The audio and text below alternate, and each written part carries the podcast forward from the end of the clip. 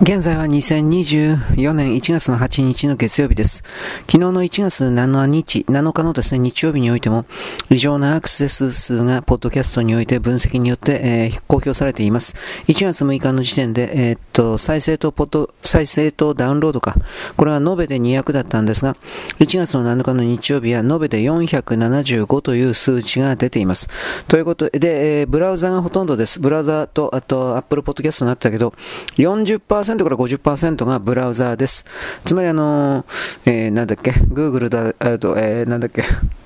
まあ、あの、Windows のブラウザーかなんかを使ってですね、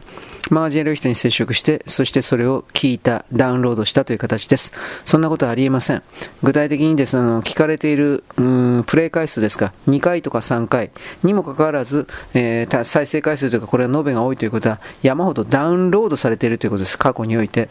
で、その動きがあるということは、業者です。多分 AI の人工知能関係のデータを世界中から集め回っている業者があアメリカを中心としているんですが、そういう人たちだろうと私は判定します。で、問題は、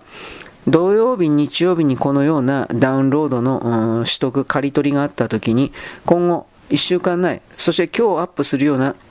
マージエロヒとサービスパックとか含めるそれらが即座に削除の対象になる可能性があります。このことをですね、注意報を出しておきます。よろしくごきげんよう。